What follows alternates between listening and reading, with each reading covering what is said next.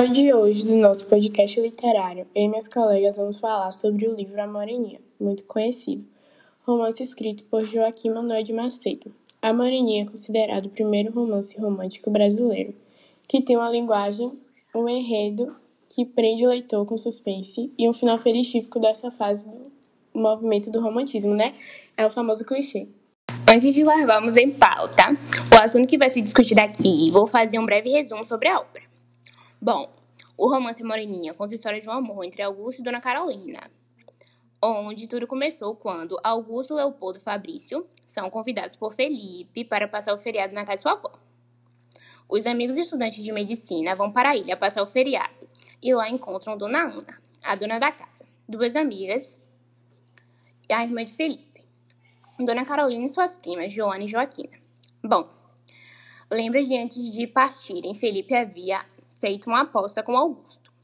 Se ele voltasse da ilha sem ter se apaixonado verdadeiramente por uma das meninas, Felipe escreveria um romance, por ter perdido a aposta. Caso ele se apaixonasse, Augusto é quem deveria escrevê-lo. A relevância dos personagens no livro também é válida. Bom, Felipe é um estudante de medicina, amigo de Augusto. Ele é que faz o convite aos colegas para passar feriado na casa de sua avó.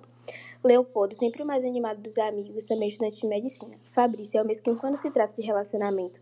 Ele pede ajuda a Augusto para se livrar de Joaquina. Augusto é Augusto é inconstante nos relacionamentos amorosos, apaixona-se facilmente, se entrega fácil, mas dura pouco. Por isso diz nunca ter amado, apesar da inconsistência, é romântico. Joana, prima de Felipe, tem 17 anos. Joaquina, também prima de Felipe.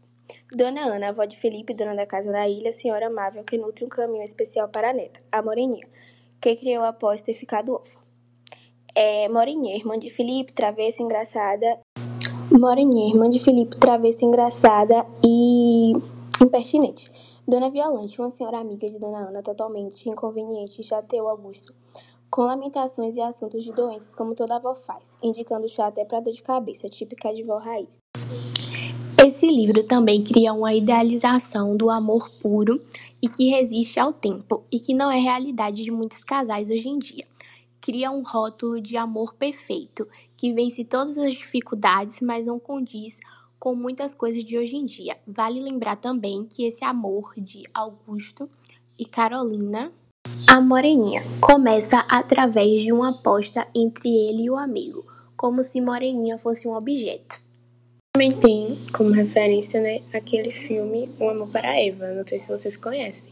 É um filme bem conhecido dos anos 2000. No final, o cara se diz apaixonado por Eva depois de ter feito uma aposta com o cunhado dela para que eles tenham um romance. Então ela e a Moreninha foram usadas por eles, mesmo se apaixonando depois um pelo outro. Vale ressaltar também a ideia de que no tempo que o livro foi escrito, era se dado como obrigação garantir o casamento. A mulher não podia ficar sozinha por escolha dela, não podia depender apenas de uma pessoa. Quanto mais namorados ela tivesse, mais chance havia de se casar. E hoje em dia ainda há muita cobrança sobre casamento, pressão colocada pela família e sociedade. Mulheres não podem passar muito tempo solteiras. Ou pela sua própria escolha, não ter companheiro é colocada como encalhada. Ou o termo mais usado até na internet como vai ficar pra ti. Segundo a visão de algumas pessoas, fugindo do padrão da lei de natureza, mulheres independentes e que estão felizes solteiras incomodam a sociedade por ter aquele rótulo de que mulher tem a obrigação de arrumar um namorado, de se casar e ter filhos, servir seu marido em casa, depender dele e passar o dia arrumando casa, cuidando dos filhos. Mas isso vem de muito tempo, a sociedade vem impondo isso há muito tempo. A obra, por exemplo, é de 1844, mais de um século depois ainda existem esses rótulos, que, aliás, vem de bem antes do lançamento da obra.